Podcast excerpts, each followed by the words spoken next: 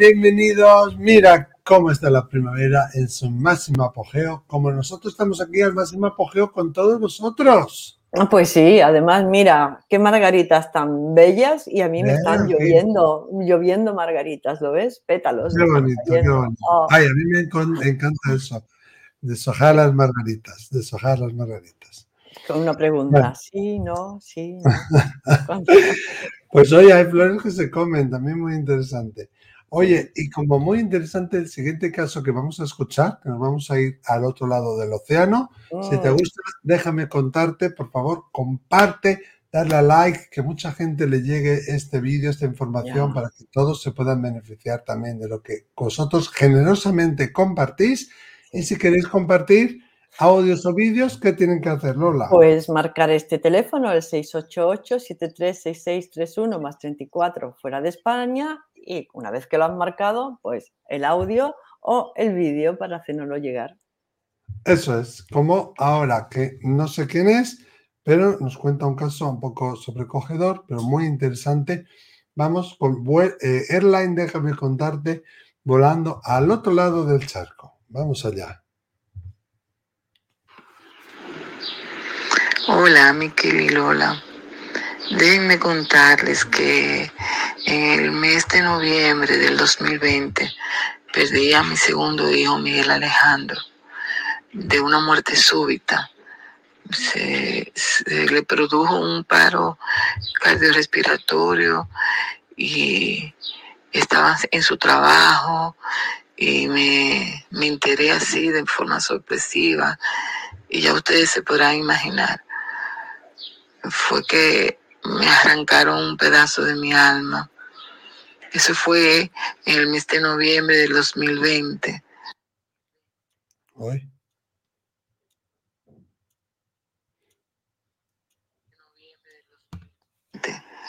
Hace apenas cinco meses. Y ya ustedes se podrán imaginar, mi vida está como detenida en el tiempo. Eh, no sé cómo cómo repensarla, no sabía cómo continuar, hasta que un día comencé a escucharlos. Eh, primero Miquel eh, en Migdalia, comencé a, a verlo, a escucharlo, y comenzó a resurgir en mi alma un hálito de esperanza, de esperanza porque comencé a ver la muerte como un tránsito, como una, como una salida eh, o, o un viaje hacia otro plano. Entonces, a partir de ahí comenzó a tener sentido muchas cosas que pasaron en estos meses de amigos míos eh, diciéndome que se soñaron con mi hijo eh, resplandeciente, eh, diciendo que él estaba bien. mi, primer, mi hijo mayor también soñándose con mi, con mi hijo, diciendo que estaba bien, que a mí, que no me preocupara esas señales. Pero lo más impactante fue una niña de nueve años eh, que estábamos en la casa, eh, su, su, mamá visitándome, y yo comencé a quejarme porque mi hijo tenía solamente 22 años y se me murió así, de repente, sin avisarme, sin despedirse. Y eso caló mucho, eso me, me destrozó.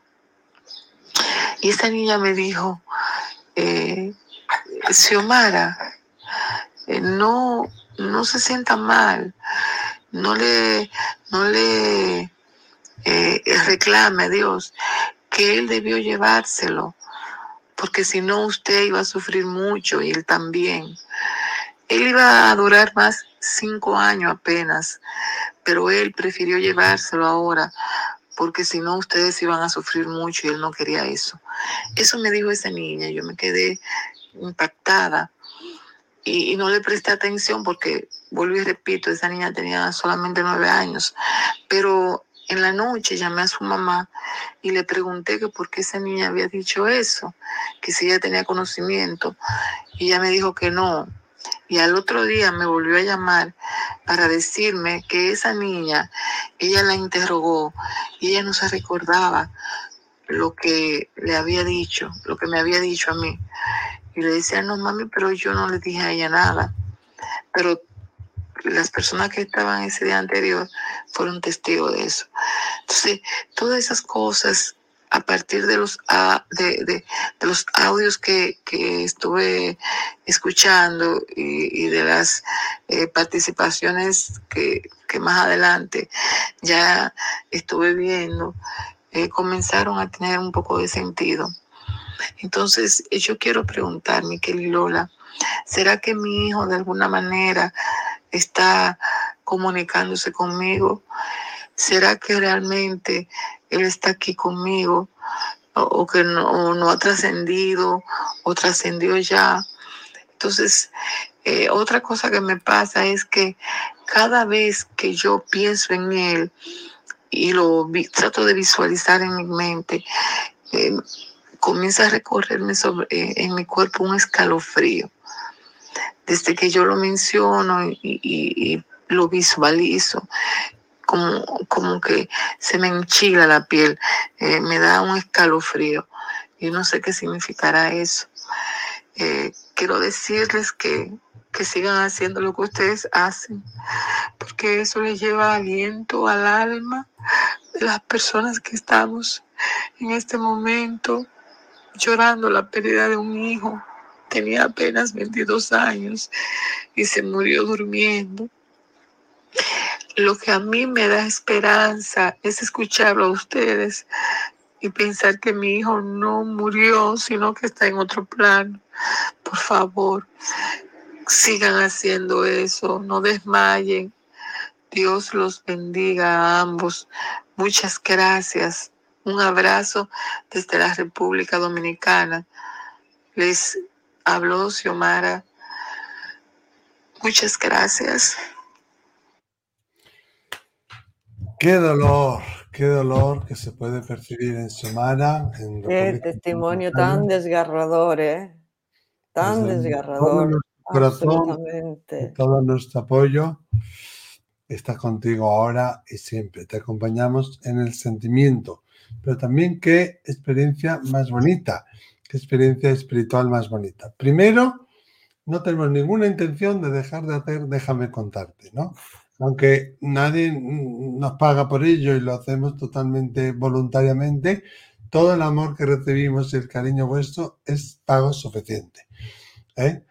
Y, y, más, porque nos, además nos llegan regalitos, la gente nos manda regalitos. El otro día me trajeron un café de la República Dominicana. Es verdad, es verdad, y a mí me trajeron una cremita desde la República Dominicana, y una tacita y café. Sí, eso, eso ya es generoso. Y vamos, solo por eso, y solo por saber que hay personas como vosotros en la otra punta del mundo que reciben ayuda, reciben paz, y tranquilidad. Efectivamente. Y, sanación de corazón, ya es razón suficiente para seguir, para continuar. Haciendo este programa, porque este programa está hecho por vosotros y por nosotros, pero para transmitir un mensaje. La muerte no existe. La muerte es una ilusión de la materia. La materia se queda aquí, la muerte no existe. Nosotros somos un ser espiritual que ha decidido tener una experiencia humana. Pero el mundo del espíritu es el que maneja el cosmos, el que maneja el universo, es la energía que lo maneja todo. Eh, y esa energía es la energía del amor, ¿eh? donde, donde las cosas se destruyen los países se destruyen y, mirar lo que pasa en el mundo cuando no hay amor. El amor es, esa piña y ese conglomerado, ese pegamento que lo impregna todo. Tal, es así que nosotros podemos sentirlo en nuestro corazón y en nuestro ser cuando tenemos actos de amor que son los que nos nutren. ¿Cómo hay actos de amor? que son, vemos que son nutricios y cómo los actos de odio, de, no nos hacen bien, no nos gustan, los queremos apartar. Eh, y, ese es nuestro aprendizaje, el, el, saber que la muerte no existe, que la conciencia continúa en otros planos, que eso ya está demostrado hasta por la ciencia, que no hace falta eh, agarrarse a una religión o al espiritismo ni nada de eso, sino que ya está demostrado por la ciencia de que la conciencia no, no, no muere y que, y que continúa en su evolución eh, y que como todo está regido por órdenes del amor, todo está regido por el amor. Eh, Fíjate que este caso me ha movido mucho, también veo que a ti te ha movido, Lola. Mucho, mucho. Hmm. Y, me imagino que a muchos de vosotros. Pero la experiencia es muy interesante. Por un lado, me recuerda a algo que hablamos en el pasado directo, ¿no? De que a veces el alma tiene una misión o tiene un trayecto que va a realizar y por un motivo X, ya sea porque no tiene las herramientas suficientes para, como para poder realizar adecuadamente esa misión o eh, porque eh, ve que mm, su muerte se acerca y va a haber mucho dolor en esa, en esa muerte, etcétera, se abren como vías diferentes. Y yo creo que esto es una de las cosas que ocurrió con tu hijo y que por eso recibiste ese mensaje de esa niña, ¿no? Que, eh, y a veces pasa eso, al alma, a la persona se le da una opción.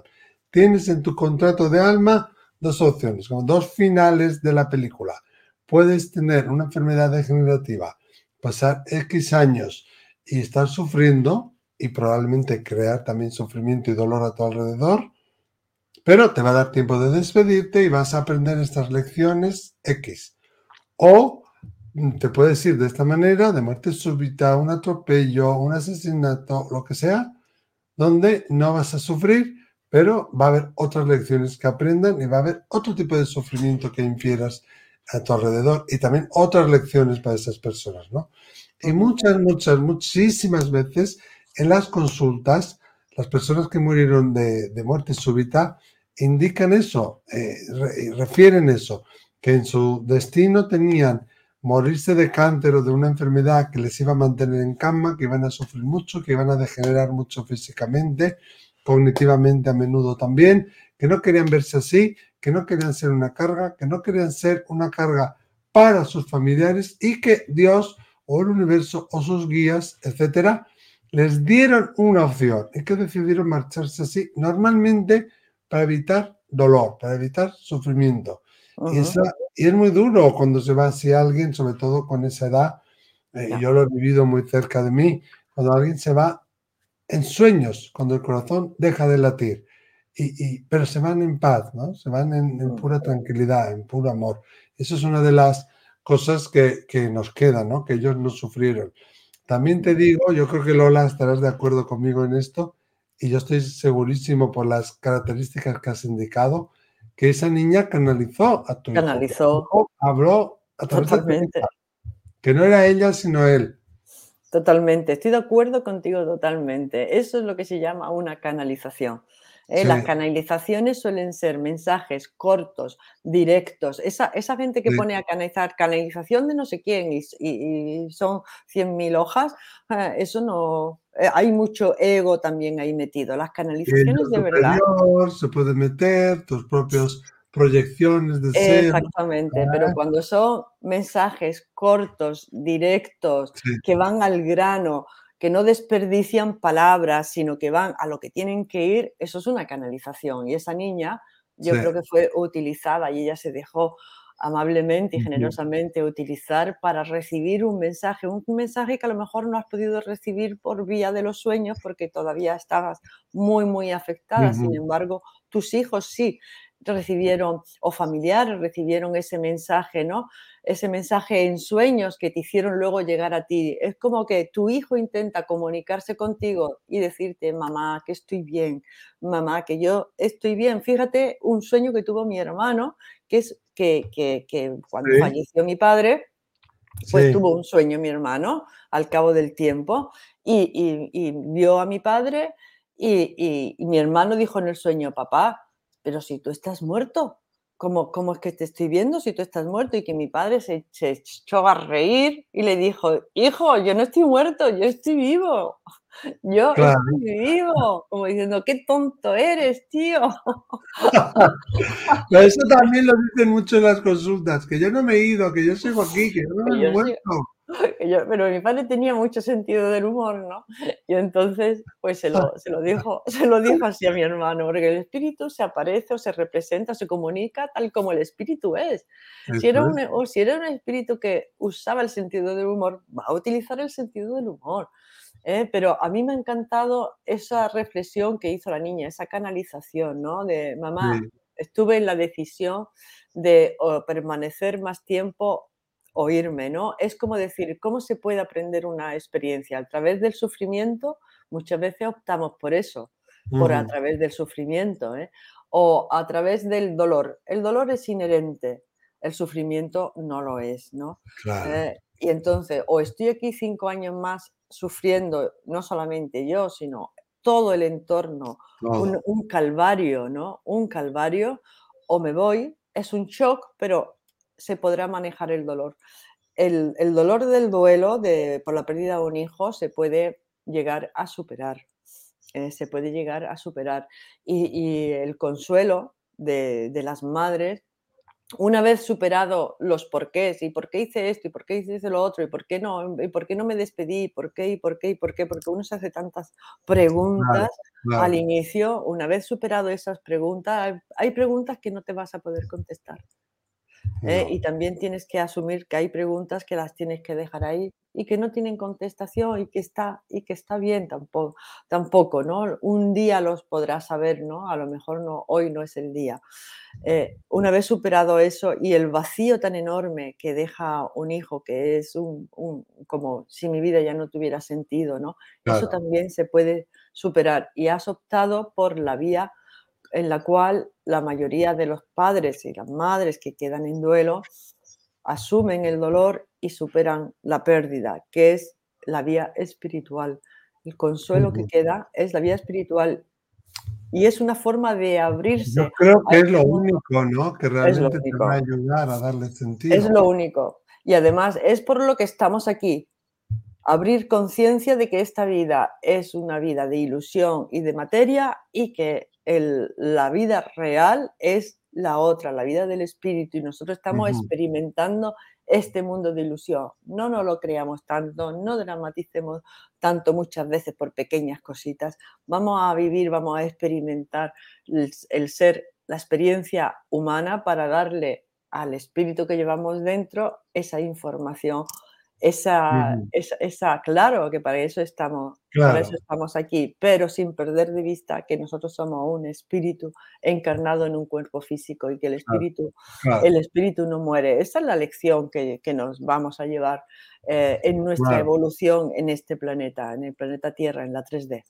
Y es verdad eso que se aprende a vivir de otra manera, que se supera o se integra no sé mm. si, pero no es lo mismo, o sea, no va a ser Xiomara, no va a ser la de antes, pero va a nacer otra Xiomara, probablemente más, más sabia, más eh, apaciguada, con más eh, presencia en el momento, en el presente, las cosas que son realmente importantes, que relativiza más. Si es verdad, como Lola hablaba también en el directo, que hay como olas de dolor en ciertas fechas, en ciertos momentos, van a replicarse, ¿no?